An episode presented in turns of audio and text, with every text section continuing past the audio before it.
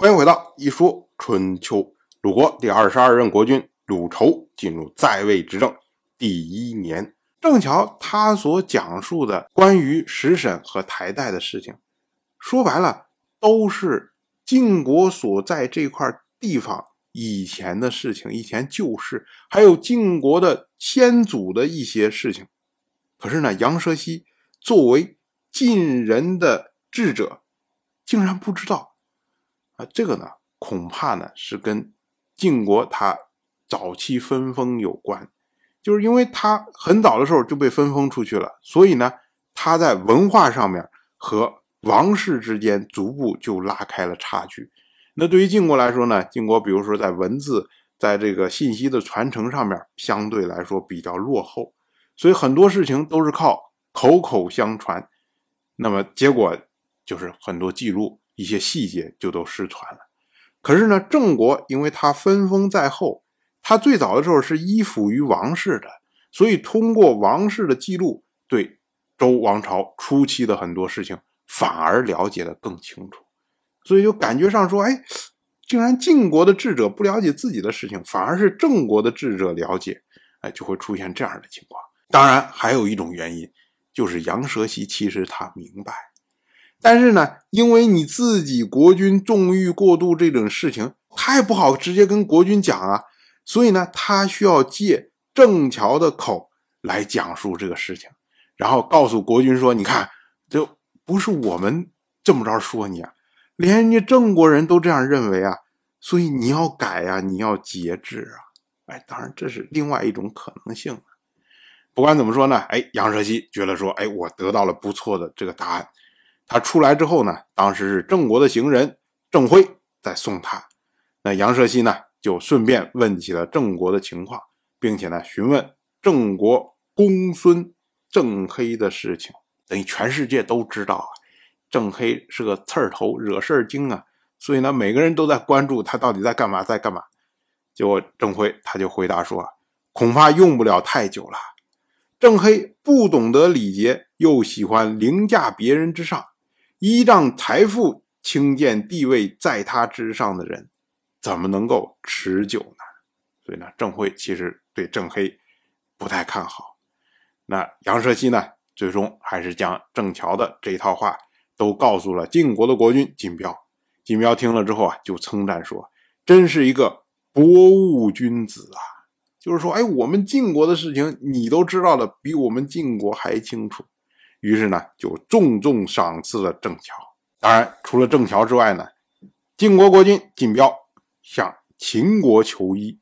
那秦国的国君秦景公就派出伊和去为晋彪看病。我们说啊，所谓伊和，伊是他的职业，和是他的名字，这是用职业作为氏的称呼。那伊和看过之后，他就说：“这个病啊，没办法治，这是。”亲近女色，房事过度啊，就好像中了蛊毒一样。不是因为鬼神，不是因为饮食，沉迷其中而丧失心智。良臣不能匡正国君的过错，恐怕也不会受到上天的庇佑。就金彪听说之后啊，他就说：“哎，这女色不能亲近吗？”结果伊和他就说：“啊，要有节制啊。”先王的乐曲是用来节制各种事物的，所以有五种声音节制：快的节奏、慢的节奏、主音、配乐相互结合，调和成中和之声，最后降为无声。五种声音都降下来之后，就不再允许演奏了。繁杂的手法、过度的声乐，只会祸乱本心，阻塞听觉，使人忘记平和。所以呢，君子是不会听这种乐曲的。其他的事情也都是这样，一旦过度就要舍弃，否则就会生病。君子亲近琴瑟是用来节制礼仪的，不是用来祸乱本心的。一和这是用琴瑟来类比男女的结合，也就是说，当你琴瑟是有节度的时候，那么是有益于人的身心的。可是你一旦过度，就变成了祸乱本心的根源。同样的，男女的结合，当你有节制的时候，这是对双方都有利的。所以呢，像晋标所关心的说，女色不可以亲近吗？当然可以亲近的，但是你一过度之后，就会使你的身体失调，让你生病啊。所以呢，这位颐和他接着说，天有六气降到地上，产生了辛、酸、咸、苦、甘五种味道，表现出白、青、黑、赤、黄五种颜色，以及呢五种声音。一旦过度，就会产生六种疾病。所谓的六气，指的就是阴阳、风雨、晦明，按照四季和五行的不同，都会有不同的表现。过度了，就会产生灾祸。阳过度会生寒疾，阴过度会生热疾，风过度会生末疾。所谓末疾呢，就是手脚四肢的疾病。雨过度就会生腹疾，会过度会生祸疾。明过度会生心疾，女色为生阳之物，而且晚上接近，过度就会产生内热祸谷的病状。如果您竞标不节制，不分昼夜，能不成这样吗？我们要说啊，这个伊和他所讲的这套话啊，其实在中医的这个理论里面，尤其是传统中医的理论里面，那么是非常有名的。因为呢，他最早提出了五运六气的概念。当然，他所讲的六气是阴阳风雨晦明，这和后来中医讲的六气寒热风湿燥火稍微有一点点差别。但是呢，可以把它看成是就是中医的一个前身的状态。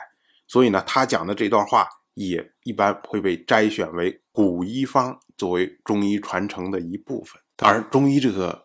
话题呢，我们不展开。这号称是割席断义的话题呀，我有机会的时候专门做番外再来讲述。当然，我就这么一说，您就那么一听。感谢您的耐心陪伴。一说春秋的第一本图书《惊泽》已经正式出版，《惊泽》收录了从春秋开篇到郑国国君郑务生去世的春秋故事，加上多篇的番外回声以及年表、人物关系图、春秋经原文等辅助内容，方便大家和音频参照阅读。有兴趣的朋友，快去公众号“一说春秋”看看吧。